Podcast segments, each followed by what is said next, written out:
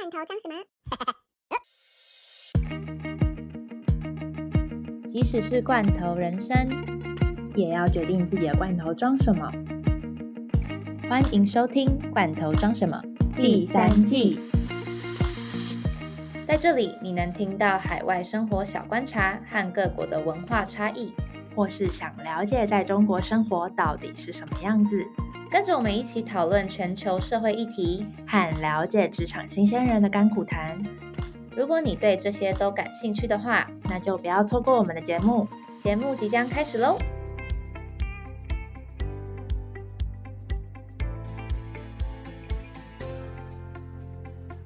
哎，我们这一集其实跟上一集我们是同一个天录，同一天录，因为我们之后假日的时候，对我我要工作，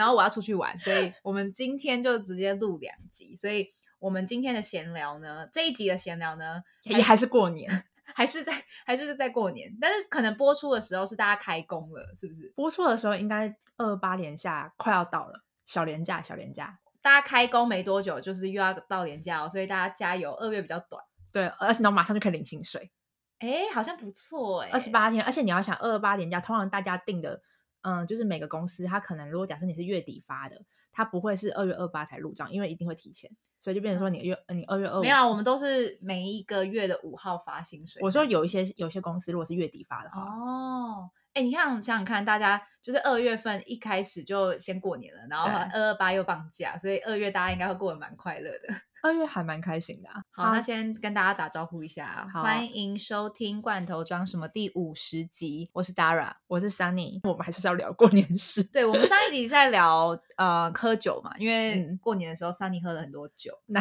有大家都喝了很多？对，哎，没有，我们刚刚只在讨论说，为什么亚洲文化红包这件事情这么的，我就我我就可能大概就走中国人台湾。哎，好像中国跟台湾，我觉得华人社会，哎，我觉得没有中国跟台湾比较介意，就是你其他华人，大家就是包个意思意思，就是因为我真的不知道新加坡的华人，或者马来西亚华人，或者是越南也是过 Lunar New Year 对的话，那他们也有包红包，他们的红包文化没有那么盛行，就是就算有包，也就是一个意思一下。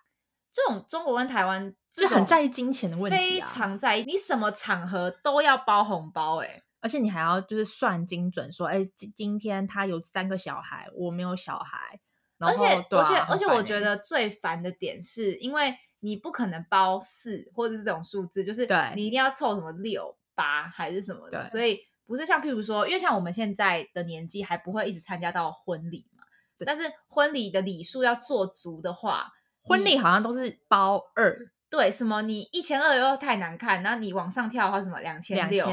两千两千吗？对，最低好像两千。但是往上的话，你好像不太会包三千，好像只是三千的话就直接三千六。对对对对对，就是很很难很难去抓这个数字。我就记得之前就是跟我的外国朋友他们出去的时候，他就有在问我说：“哎，你之前参加你表姐的婚礼怎么样啊？”他问我说有没有要准备什么礼物，我就说没有啊，我们都是准备红包。他说为什么这么都是钱？呃，怎么这么资本主义？华人社会就是一定要有钱啊。那我们都很少就是有礼物，哎，还是会有，但是会。可是你你送礼的同时，你礼金还是要有。而且有没有觉得就是有点讨人厌的点是，你参加婚礼的时候，你写的红包你还要写名字，对他写名字，他会完全知道你包多少。没有，因为为什么要这样写名字？是因为你知道，就是他们收礼金，他们会有两本。就是一本是男方，一本是女方，然后那一本他们会各自记录说，哦，他是包给男方，包给女方。那如果是男女方双方认识的朋友的话，就会写在某一本，通常会写在男方，或写在看看看状况啦。通常就是一定会先问你说，哎，你是谁谁谁的。对，朋友还是谁谁谁的上司，谁谁谁的主管，然后反正你就是他们要这样记录，要写在小本本里面。然后呢，小本本里面之后，你还要最后你还要回对他们红包带上，对，才会知道说哦，金额跟这个包的人这样对不对。然后最后那小本本会给新郎新娘，就是算是收藏起来，就是等于说给新郎新娘当个底，说哎，你知道这些人包给你多少？你知道这些人包给你有包给你那。之后，如果他们结婚或他们小孩结婚，你要回报回去，这个就是华人文化。对，礼尚往来，就是因为这种文化，所以到最后，其实我会觉得啦，你一开始包红包的初衷就是一个讨喜气嘛，对，但到最后大家会开始比较心态，哎，他包多少啊？就内卷啊！我们我们前几集刚讲过啊，就是内卷，也是一种内卷。然后这次就是因为家人就是一直在讨论说，哦，现在小孩子都出社会，到底要包红包这种。然后，嗯，可能因为要全部人都要包的话，当然是看心意，大概包多少嘛。但是他们都会互相，譬如说，可能自己。爸妈他们那一辈，什么兄弟姐妹，他们就是说，哦，那你包多少，我也要包多少，就是会有一种压力的感觉，因为他们怕说，假设自己多包，那给其他人难看，那或者其他人多包，那给我难看，然后我就会觉得，为什么亚洲文化好算了，反正就是一定要有嘛。可是没办法啊，这这个你现在生活在这个社会，你如果以后不照这个社会，人家只会觉得你没礼貌。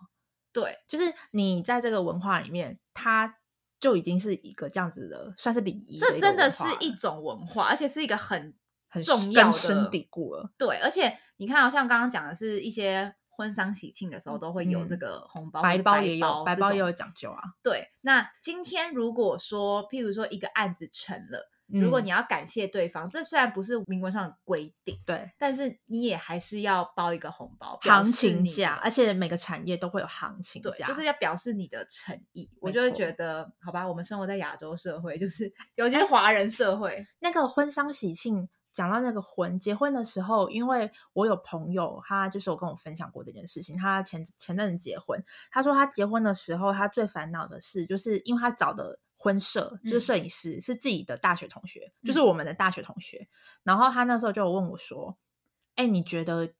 嗯，到底要不要给他钱？”我说：“一定要给啊！”我说：“给啊，一定要给。”我说：“不管你，呃，他有熟，对，不管你再熟，我觉得，我觉得很多人都这样，就。”很不尊重专业，就是比如说设计，嗯，法律顾问咨询，或是像这种摄影的，其实那些都是人家花心思，他们培养出来的专业技能。对，就是你当然说你说认识，那给你友情价，那那也是要看人家意思。那人家说不给你友情价，帮你按照行情算，那你也不能说什么啊。对，但是这种时候，你知道心里都会有一种这种感觉，对，就是想要占便宜啊。但我就会觉得说，嗯，可能他算我便宜，但我可能。还是要包一个红包，还是要包红包。对，就像你你请伴娘来，人家是花一整天的时间陪你在那边耗，你也要包伴包红包给伴娘伴郎一样。那为什么婚社就不能包红包？反正我觉得这种华人社会的美角实在是太多了，而且你没有，我们我们本身自己也觉得蛮烦的。可是你 没做，你又会被人家说失礼。对，所以有点烦，好吧？对，没什么结论，就是结论就是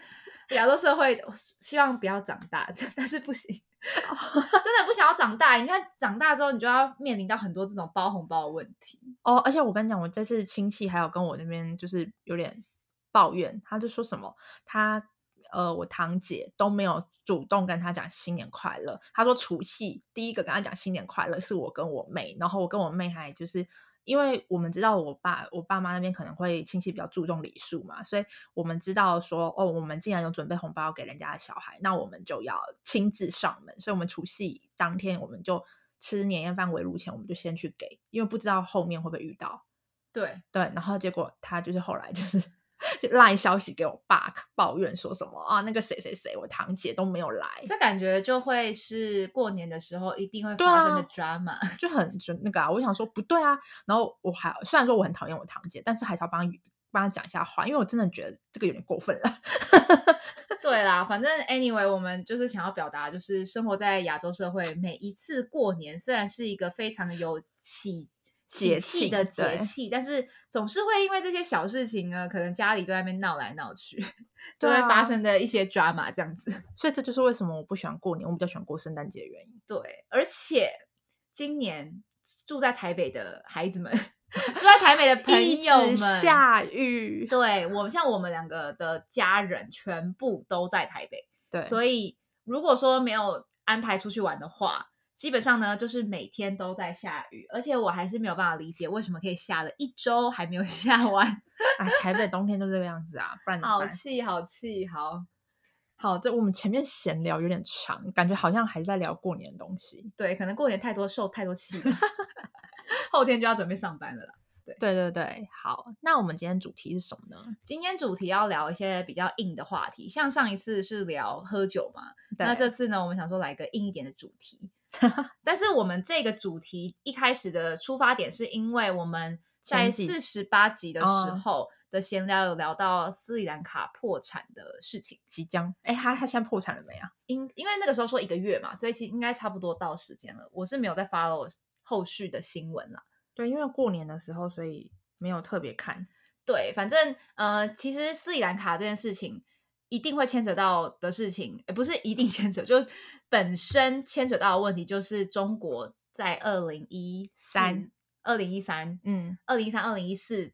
的一带一路的政策。对对，所以我们这一集要聊的就是跟一带一路相关。对，那我们不免说，就要先来。聊一下什么是一带一路？好，那当然是我们的 Sunny 最会科普的小公主来跟我们介绍一下。没有，我觉得这个其实不用我科普，应该大家都听过这个。对，但是可以讲一下详细一点的，像刚像我们昨天讨论的时候，你在维基上维基百科上面看到的话，应该都是写说，啊，这个政策开始是二零一四年。嗯，但是呢，就 Sunny 所说呢，那个时候他。要呃入学就是大学的时候，所以是二零一三年。对，那你来讲一下哦。对，因为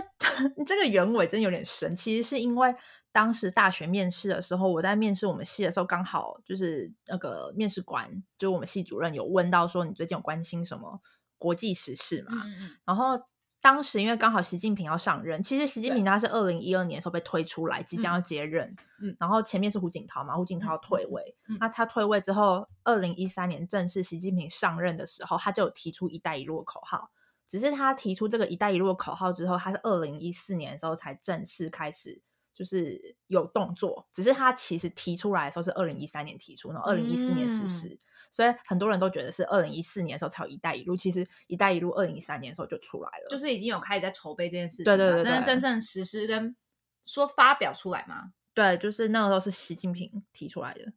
对啊，这是应该算是他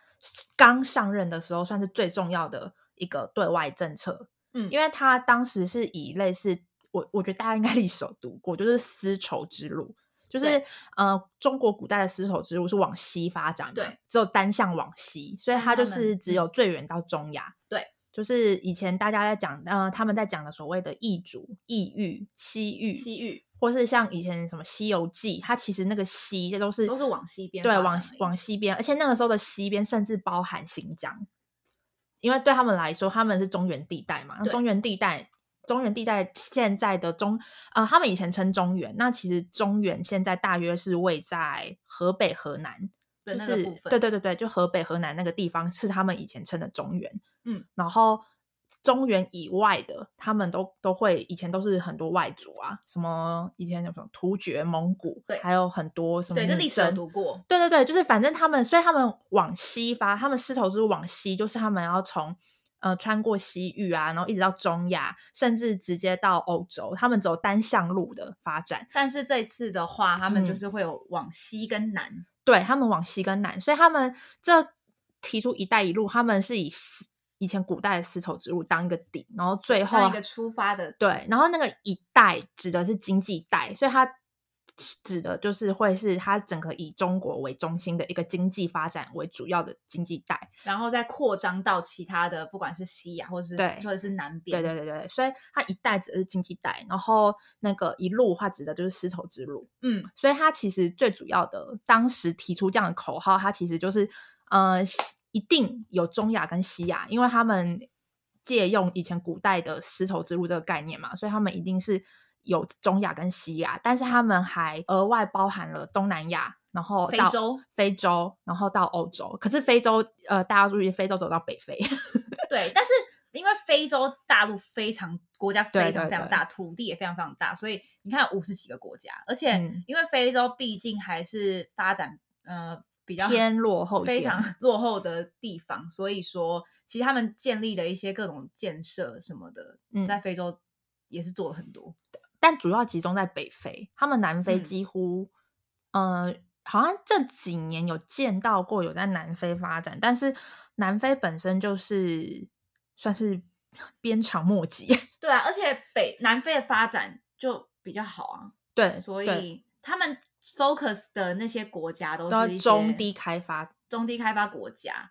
嗯而且嗯，像我们之后还会在 IG 上面给大家就是看一下那个图片，所以它扩及到的范围其实就大概是那一些范围。对，其实蛮广的。对，所以他当初提出这个政策的时候，大家就感受得到，习近平野心野心是很大的。野心真的超级大，因为可能大家不管是这些，因为其实这些国家，第一个可能比较偏落后，嗯那第二个可能他们政权、嗯或是他们贪腐的，就是程度比较严重程度非常严重。所以说一开始这超多国家跟中国有所谓的，他们就是类似有种盟友建交那种感觉的时候，哎、你你读过那个什么唐宋元都有啦，呃，元清可能没有，因为他们本身就外族统治。嗯我就说汉人掌权的时候，唐宋还有汉，就是那个时候不是外族都很猖獗嘛，所以他们就会为了要就是跟他们建合盟，然后他们就会要这些部落的或是这些外族的，就是长老们，然后一起跟他们签合盟书。对，就是类似这种。我觉得现在超像那个感觉，很像那种感觉，而且就是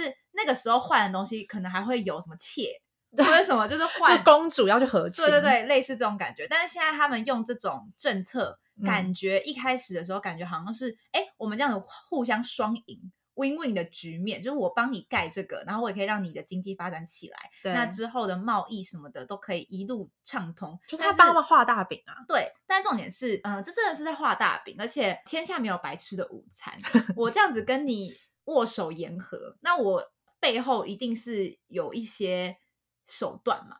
对，但是你自己觉得他们那个时候这样子签了，不管是这种这种合约或者是条款之类的，嗯他们真的有这么笨吗？还是他们也是想说，反正他们经济发展就是不怎么样，所以我觉得只很需要依赖中国。我觉得第一是他们只能依赖中国，第二是他们没有什么谈判的筹码。对，就是因为已经没有钱了，政府还很贪腐，然后发展又发展不起来。他们没有任何筹码，他们又不像以前，就是嗯、呃中原在对抗外族的时候，为什么一直拿以前的古代？可是我真的觉得超像，对，因为他们之不管怎么样，他们都还是很会打仗啊，或者是他们很会侵他们还是对他们还是对中那个中国造成一定的压力，嗯，有民生的压力在，所以他们当然谈判的筹码就比较高，他们就嗯比较可以去跟中国谈这些谈判，因为你要谈判，你一定要手上有筹码，当你手上没有筹码的时候，这不叫谈判。所以整个就是有种被卖掉的感觉吗。嗯，我觉得有一点，而且你要看，因为这些掌权人，他们就是自己都过得很好，他们才不才不在乎下面啊，没错，很多很多都这个样子。而且你看，像斯里兰卡的话，他是帮他弄那个建那个港口嘛，但斯里兰卡就有点，因为斯里兰卡照来说，它应该是亲印度的，嗯，所以印度本来就是跟中国不好。对，所以我在想说，斯里兰卡感觉可能是因为他前他前几年跟印度的关系不好，才能才会让中国趁这个机。反正我觉得都都是跟掌权者有很大的关联了。对啊，那他在非洲跟在他们着主要着重的就是在于说他们很会盖铁路。哦，很对，中亚那边他们主要是因为他们有一个铁路规划是要从那个中国的比较西边，比如说内蒙啊，或是新疆那边，对然后最远可能到西安那一边，就是他们要从这边衍生一条铁路，就有点像是欧洲铁路那样子，可是他们的野心更大，他们要穿越整个中亚、西亚到欧洲。对，我觉得这个，但是不得不说，就是习近平的这个政策，还有他自己的这种谋略，其实他真的很厉害。他已经，对啊，他不是只想到说我五年后要做什么，我而是我想说，我十年、二十年后中国的版图到底要在哪里？但我觉得这个你你与其说他厉害，不如说他下面的人很会做事，就是习习大大喊口号，然后下面人做事。对，但其实我觉得这跟这个体制很有关联、对啊就像我现在在的也是一个陆资企业嘛。嗯，那其实说真的，他们根本就不需要你有多聪明的人，他们只是需要做事的人。对所以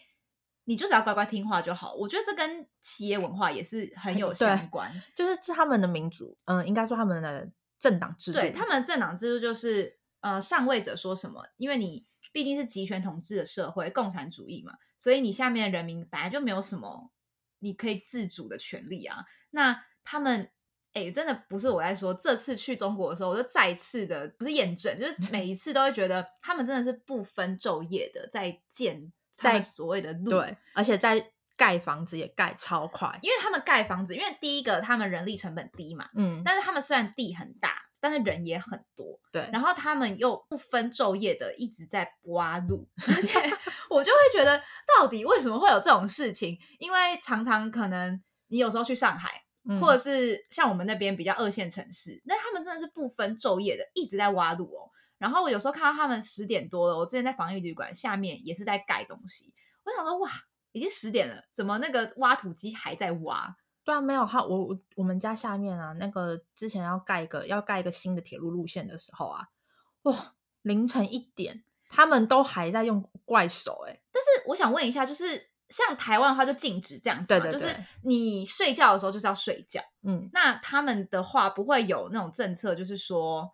我今天这种晚上的那做这些工程会吵到民众吗？不会啊，他们都是以政党。党说啥，他们就干啥。我说习近平觉得这条路不平，然后立马给我换掉。对啊，市长下令说：“哦，这条铁路我就是几月几号要开通，你做不完怎么办？一定要加。”但其实我觉得他们有一个点，就是他们效率超高，但是一直不停的引以为傲，他们所有的硬体设备多么的厉害。好，但是我真的承认他们真的很厉害，因为你看，像北京到哪边就是很远，那那条高铁，你可能就是。坐飞机可能要多久？只是你盖了高铁之后，就是瞬间就快超多的，而且他们盖超快。这个真的可以称赞他们，是因为他们在做建设这方面真的效率之快。就不像你自己觉得效率很快，跟这个偷工减料的部分，可能什么公路会断掉这件事情，会发生在“一带一路”上面吗？“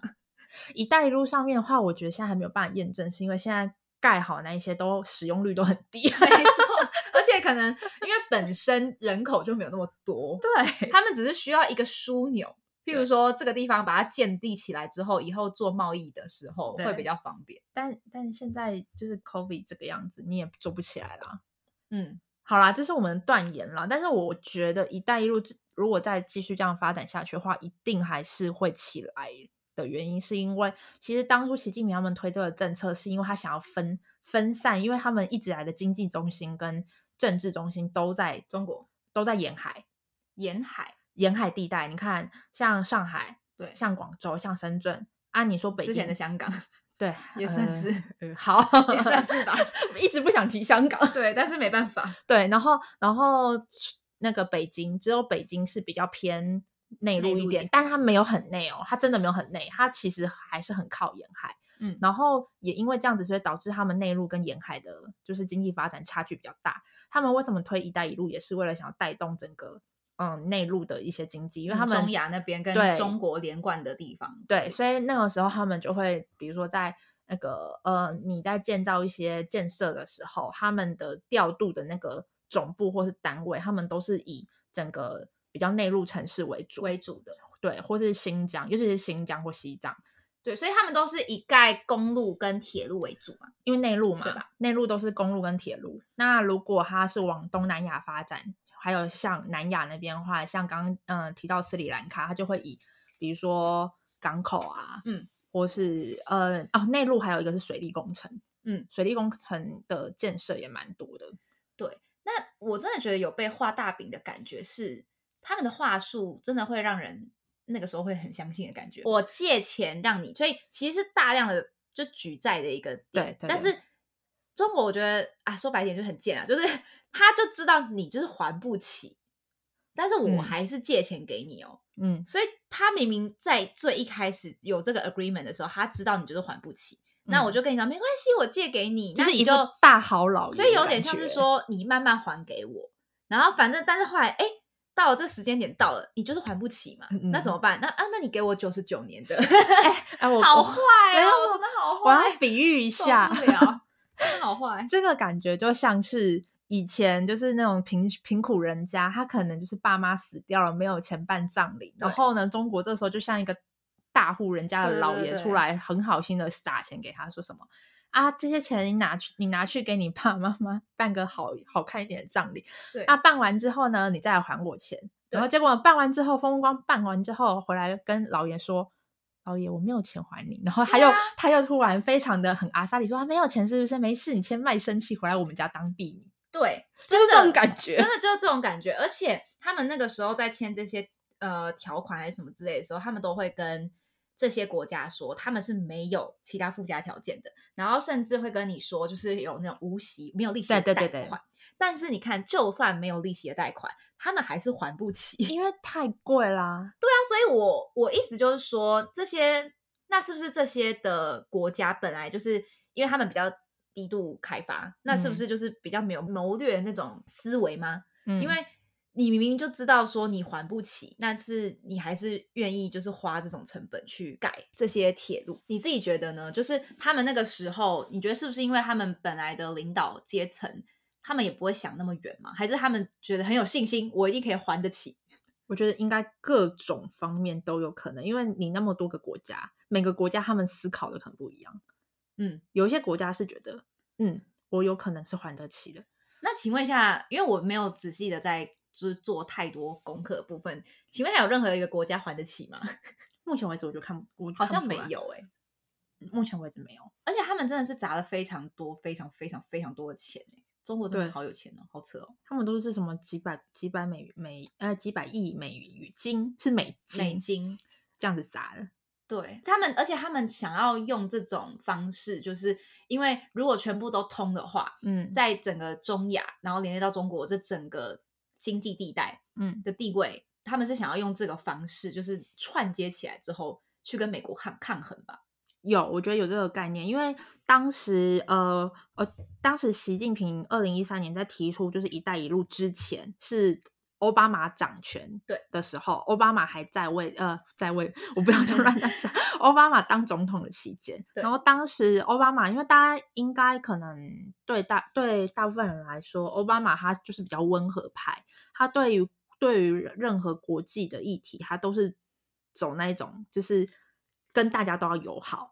所以他跟中国也不会太差。对，然后那个时候他有提出一个是重返亚洲、嗯重返亚太的一个政策，就等于说，呃，以前他们都是比较以欧美。以美洲为中心，那当时奥巴马提出重返亚太的时候，就是他当时回来想要加入什么 iPad 啊、CPTPP 啊，全部都是差不多都奥巴马期间的时候嗯回来的。对当然后后面的川普就退光光了。对啊，对啊，所以 而且已经是他之前建立好的那些东西，直接川普上任之后直接 就是全部退光光一切瓦解。然后拜登，因为拜登当时毕竟当了奥巴马的副手嘛，所以拜登其实路线跟奥巴马有一点点像，他就是要把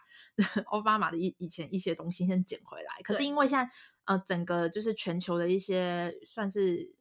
风向吧，又有在变。对，我觉得有在变，就是嗯、呃可能中国到最终的目的，因为嗯，如果说“一带一路”刚开始起来的时候，我觉得那个时候，譬如说一四年、一五年，可能那个时候中国也崛起没多久嗯的感觉，然后可能全世界在看中国的角度的时候，也不会到这么去很 awareness 他哦们这件事情。对但是你看，就是过了，你看这样七两七七八年，对，八九年左右，哎，快十年了。嗯，快十年的，大家都在想说，中国你到底想干嘛？就会发现说，啊就是哎、他们后知后觉。他们真的不是只是帮他们盖铁路，他们嗯是有非常大的野心的，要去做很多事。所以我觉得慢慢的，他们也会更去注意到这一点吧，就是要怎么防。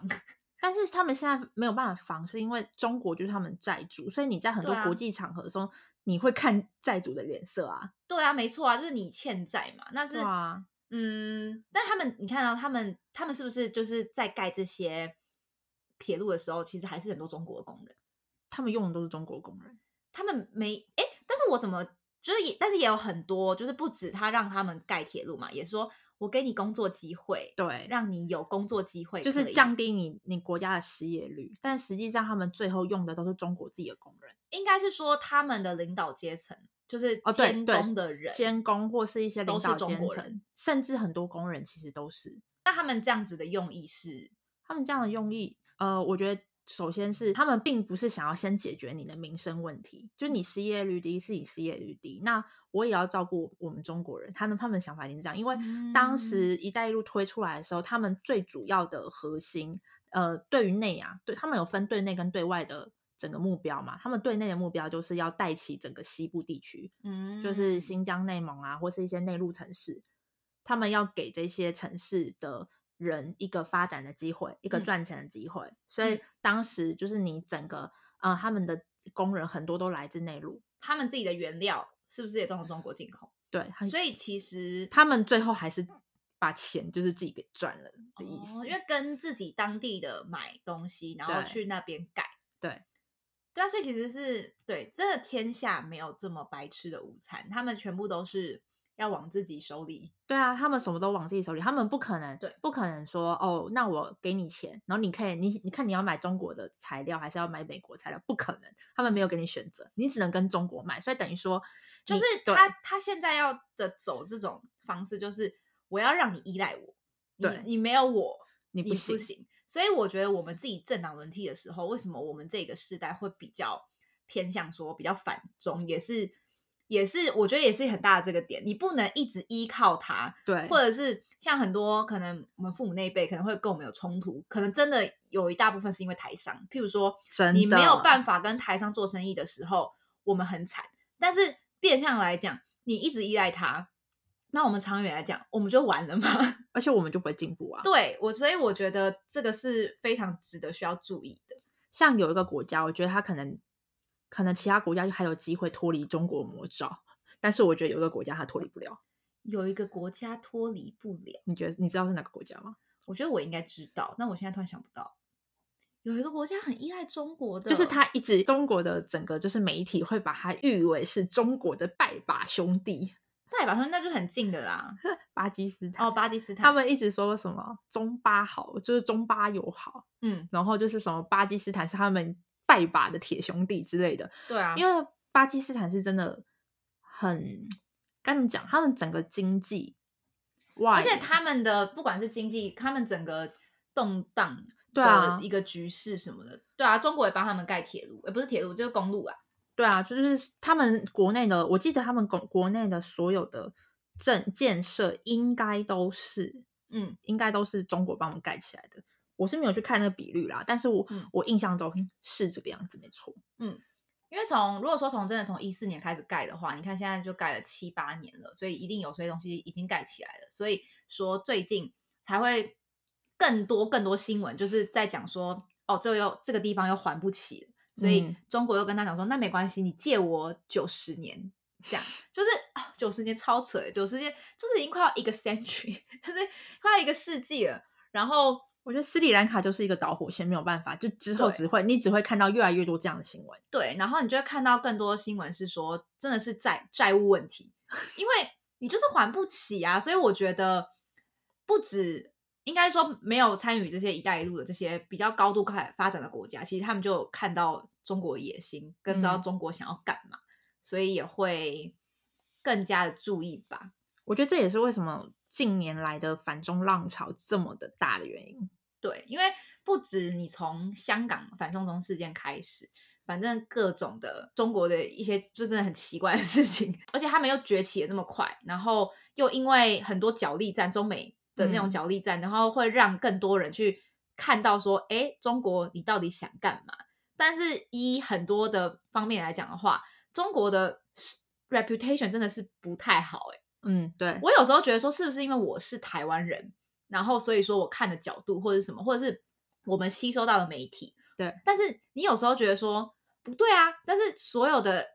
那种美国的报道什么之类的，他们也是偏 向那种 against 的那种感觉。你自己觉得呢？因为如果说你在中国的话，所有的东西被屏蔽了，当然就全部都中国好啊。但你看，我们不管是听什么的 Daily。什么 Today Explain，他们在讲中国的，不管是现在北京冬奥什么的，都是比较偏负面的去讲这件事情。但我觉得这个没有办法，因为第一是中国本身就是哦，我跟你讲，中国人很爱把反中等于反华，他们很喜欢把整个华人拉下水，就是都会就是如果他们就会说那些欧美西方，虽然你们家是你们家是反华，然后但是我们就是。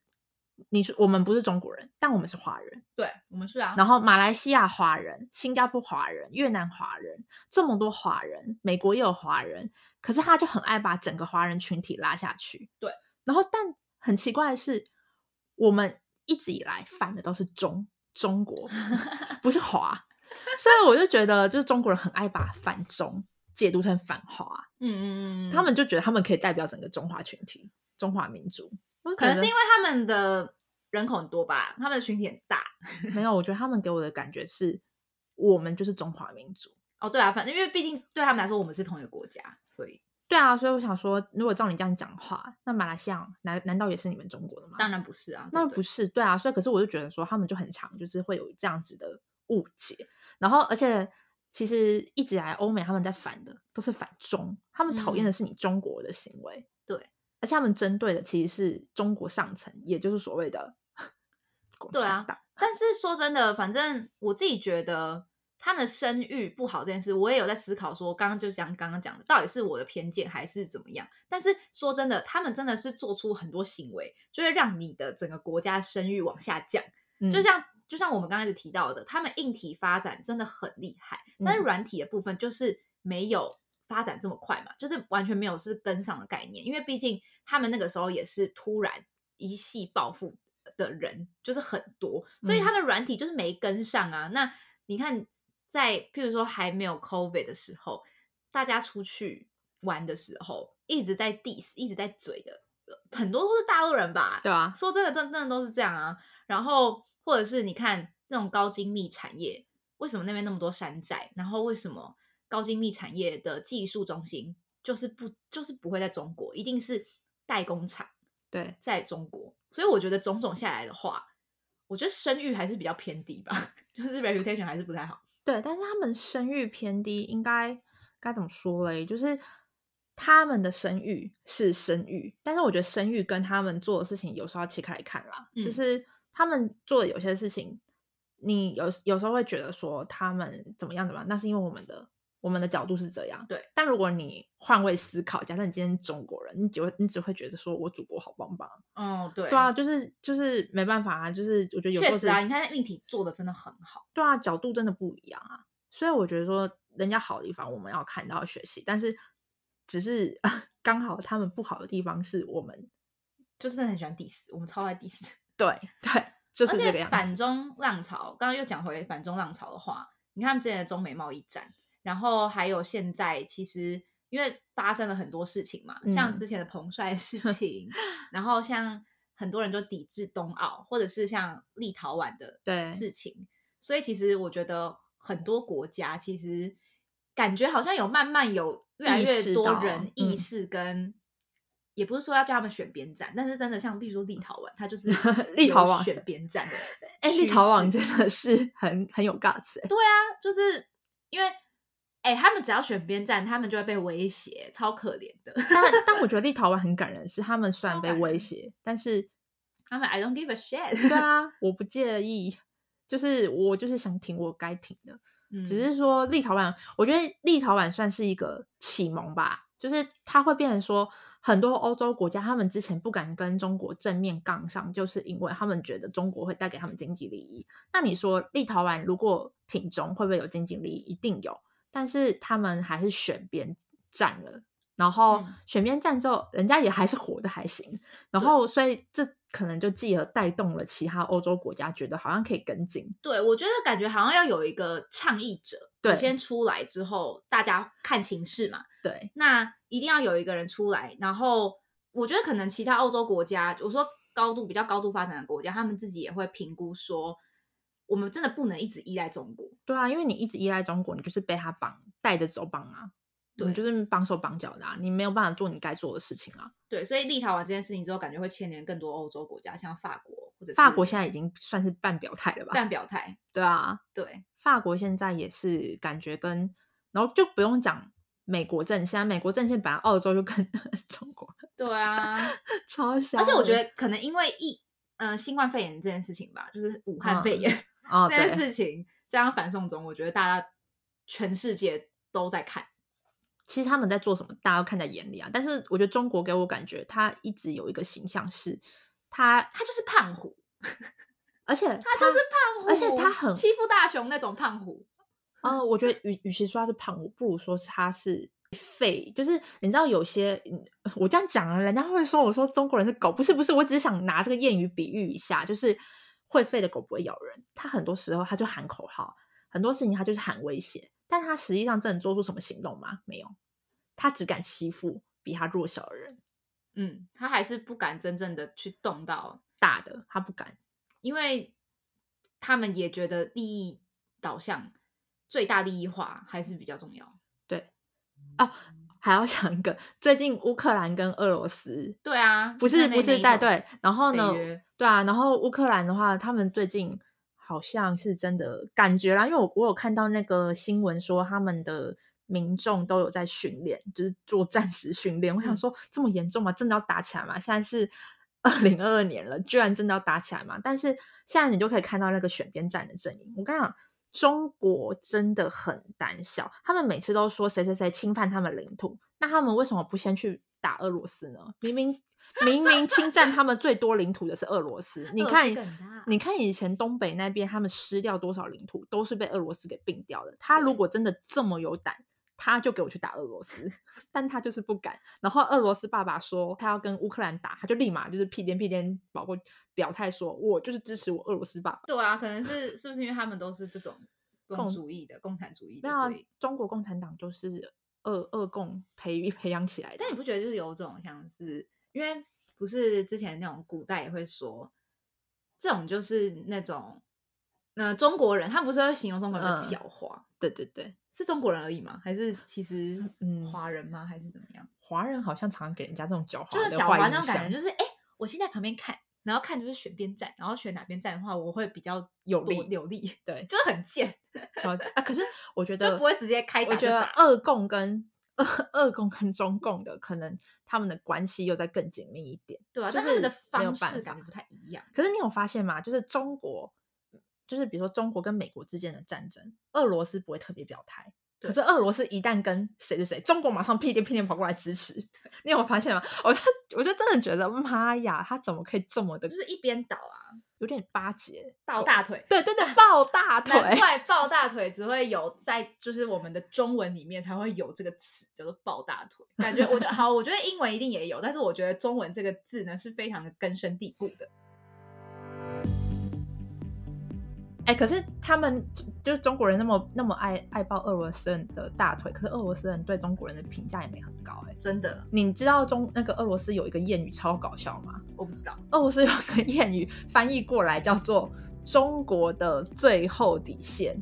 中国的最后底”，线，中国人对中国的最后底线，它是来来反讽，就是你是会叫的狗，但不会咬人，嗯，因为因为就是它不是很长，就是美国时常就是就是到侵犯中国的最后底线，对，就说什么哎、你侵犯到我最后底线，这是最后的底线，可是这底线一直在往后退，就一直在往后退，然后呢，俄罗斯人就把这个当做一个谚语在流传。好啦，我们今天大概讨论就到这边了。好，那今天这集就到这边。如果喜欢我们节目内容的话，不要忘了帮我们留言评分五颗星，并且继续关注接下来的节目，还有 Spotify 也可以评分喽。或是有什么建议，也欢迎到我们的 IG 画下底线 in your can 私讯告诉我们。那我们就下集见喽。拜拜。